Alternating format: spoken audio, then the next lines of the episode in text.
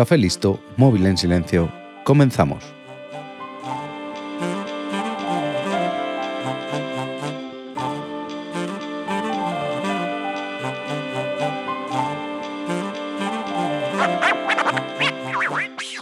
En los últimos años hemos vivido una epidemia que nos asustó, nos paralizó y nos robó mucho y a muchos.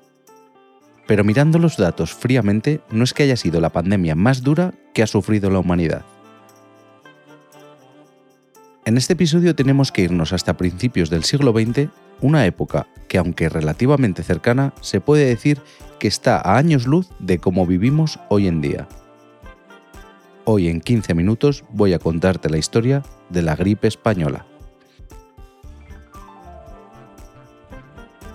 Podemos decir que la gripe española fue la primera gran pandemia global de la historia. ¿Esto quiere decir que no haya habido otras enfermedades muy contagiosas? No, claro que las hubo. Pero la gente no se movía tan rápido ni a tantos sitios. Si en el año 560 un pueblo de medio de Europa sufría un brote de alguna enfermedad, lo más probable es que esa enfermedad se quedase en ese pueblo. Ya sea porque la falta de medios médicos ocasionaría la muerte o la enfermedad de toda la población, o porque en lo que tardaban en llegar a otra población, si la enfermedad era grave, el portador posiblemente hubiera muerto en el camino. Para que una pandemia sea global se tienen que dar ciertas condiciones, y según parece, el momento en el que apareció la gripe española fue el momento perfecto. ¿Qué es lo que pasaba en el mundo en 1918 cuando apareció esta gripe? Ya sabes, el contexto. Pues en 1918 el mundo estaba metido de lleno en una cosa llamada Primera Guerra Mundial. ¿Te suena? Gracias a esta guerra y a muchas decisiones que se tomaron por ella, el virus campó a sus anchas por todo el planeta. En marzo de 1918 se detectaron los primeros casos de la gripe española en uno de los muchos campamentos de entrenamiento de militares estadounidenses. En Fort Riley, Kansas, un soldado fue a la enfermería con fiebre, y a las horas cientos de compañeros estaban igual que él, y semanas después un contingente de nuevos soldados llegaron a Europa, desatando la primera ola de esta pandemia. Yo toda la vida pensé que la gripe española tenía que ver algo con España. Pero como ves, no tiene nada que ver. Lo que pasó es que en este contexto de guerra nadie quería reconocer que estaba sufriendo un problema de salud en su propio país, y que además de mandar a sus jóvenes a morir a sitios de los que nunca habían oído hablar, en casa se estaban contagiando gente a una velocidad nunca vista y muriendo más rápido que nunca. En Estados Unidos se tienen registros de gente que se acostaba normal, se despertaba enferma y moría de camino al trabajo. Los síntomas y los efectos de esta enfermedad eran espantosos. Al ser un virus que afecta al sistema respiratorio, hacía que los enfermos tuvieran una insuficiencia respiratoria y fiebre. La falta de oxígeno hacía que la piel adoptara un tono azulado. Sufrían hemorragias internas que encharcaban sus pulmones provocando vómitos y sangrado nasal. Esto hacía que los enfermos murieran ahogados en sus propios fluidos, una imagen que debía ser difícil de olvidar. Pues imagina estar en una trinchera mientras el enemigo quiere matarte y tú y tus compañeros estáis tosiendo sangre porque otro enemigo está acabando contigo desde dentro. Este movimiento de personas por todo el mundo hizo que la gripe española campara a sus anchas llegando a descubrirse casos en Samoa, una remota isla del Pacífico Sur, en la que el 23% de su población falleció a causa de este virus. Las trincheras, los campamentos abarrotados, la falta de conocimientos y el final de la guerra fueron el caldo de cultivo perfecto para una masacre como nunca antes había sido vista. Los soldados se contagiaban en el campo de batalla o mientras compartían tienda de campaña. Y como la guerra estaba en sus últimos compases, muchos de estos soldados volvían a casa o tenían permiso para disfrutar de unos días lejos del frente. Este movimiento de personas y la facilidad de dispersión del virus hizo el resto.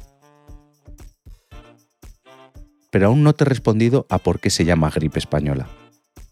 Como te he dicho antes, nadie quería reconocer que tenían otro problema ya que el foco estaba y debía estar en la guerra. Ahí es donde entra en juego España. Como España era un país neutral en la guerra, fue la nación que se dedicó a informar sobre esta pandemia, y era el único país que informaba periódicamente del avance y consecuencias de la enfermedad. Y con esto el resto del mundo decidió que bien podían llamarla gripe española. Lo que no sé es si este movimiento se hizo queriendo o no. Pero el caso es que 100 años después de esta catástrofe mundial, estoy seguro de que si le preguntas a la inmensa mayoría de la población del mundo sobre dónde se originó la gripe española, te dirán que fue en España. Y no es cierto. Sea como fuera, el caso es que pese a no haberse originado en España ni estar metidos en la guerra, el país sufrió y mucho la enfermedad. Se cree que los temporeros llegados desde Francia fueron los que introdujeron el virus, se estima que unos 8 millones de españoles fueron infectados y que unos 330.000 murieron. Como ya vimos con la COVID-19, el sistema sanitario se vio desbordado con la gripe española y las funerarias y enterradores no daban abasto. Esto hizo que los funerales y entierros individuales fueran algo imposible, por lo que se enterraban varios cuerpos a la vez en fosas comunes. De hecho, el alcalde de Barcelona llegó a solicitar la ayuda del ejército para transportar y enterrar cadáveres. Como ves, son varias las similitudes con la pandemia que nos ha tocado vivir. En esta ocasión también se mintió con el número de fallecidos, ya que una guerra mundial es capaz de tapar muchas cosas. Cosas como los miles de muertos a los que se certificó como bajas de guerra o ocasionadas por neumonía debido a las condiciones de la guerra. Pero la mayor diferencia con respecto a la COVID-19 es que en este momento no tenían la manera de luchar contra la gripe española. Los médicos de la época sabían que era un microorganismo el que provocaba la enfermedad, pero pensaban que era una bacteria en vez de un virus. Los tratamientos eran escasos y no todo el mundo podía permitírselos, sin tener en cuenta que seguramente esos tratamientos eran equivocados por lo que te he dicho antes. Además, el primer antibiótico no fue descubierto hasta 1928, 10 años después de que se desatara el horror. La primera vacuna de la gripe vio la luz en 1940, y como te he dicho, los tratamientos eran costosos y no todo el mundo se los podía permitir, porque a diferencia de hoy en día no existían los sistemas de salud públicos. Otro aspecto que diferencia aquella pandemia con esta es que ahora el mundo está globalizado. Antes, los médicos e investigadores trabajaban por su cuenta y no había una manera rápida de poner en común todos los descubrimientos que se hacían sobre la enfermedad, retrasando mucho el descubrimiento de una solución. Lo sorprendente de esta pandemia es lo rápido que se propagó, ya que solo duró año y medio, y el alto índice de mortalidad, que fue de entre un 10 y un 20%. Hay estudios que defienden que un tercio de la población mundial, unos 1.800 millones, se infectó por la gripe y los datos de fallecidos se elevaron a 50 millones, aunque hay quien dice que podrían ser cerca de 100 millones de personas fallecidas. Como te he dicho antes, en España murieron unas 330.000 personas. En Reino Unido, la cifra oficial de fallecidos llegó a unos 228.000. En Estados Unidos se estima que fueron algo más de medio millón y en India las víctimas mortales llegaron a ser entre 12 y 17 millones. En el remoto pueblo de Brevik Mission, en Alaska, la enfermedad se llevó por delante al 90% de la población. Esta enfermedad afectó sobre todo a hombres entre los 20 y los 40 años, pero no porque al virus le resultara más apetecible este aspecto demográfico, sino porque eran los que iban a la guerra y estaban hacinados. A su vuelta a casa, claro que podían contagiar, y lo hicieron, a mujeres y hombres de otras edades. Pero debido a cómo era la sociedad en ese momento, los hombres se relacionaban con otros hombres, y solo con sus mujeres, las cuales les esperaban en casa como buenas esposas de la época. Esto hizo que mundialmente hubiera un déficit de hombres, algo que tuvo muchas consecuencias y no todas malas.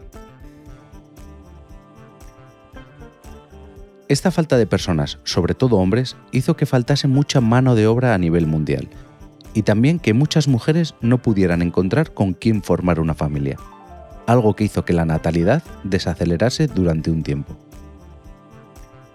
Esta falta de mano de obra debido a la guerra y la pandemia trajo algo bueno para las mujeres.